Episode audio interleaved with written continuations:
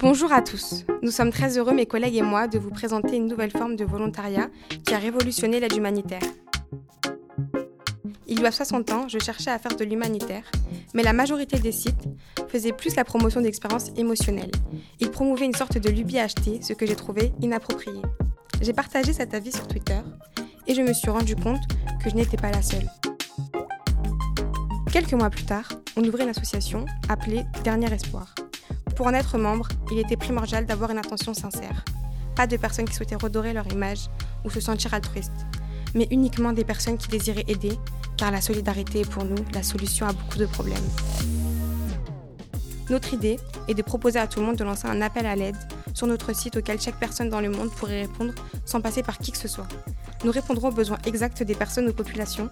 Il ne s'agirait plus d'enseigner ou d'envoyer de l'argent sans suivre les situations, mais d'écouter l'autre attentivement.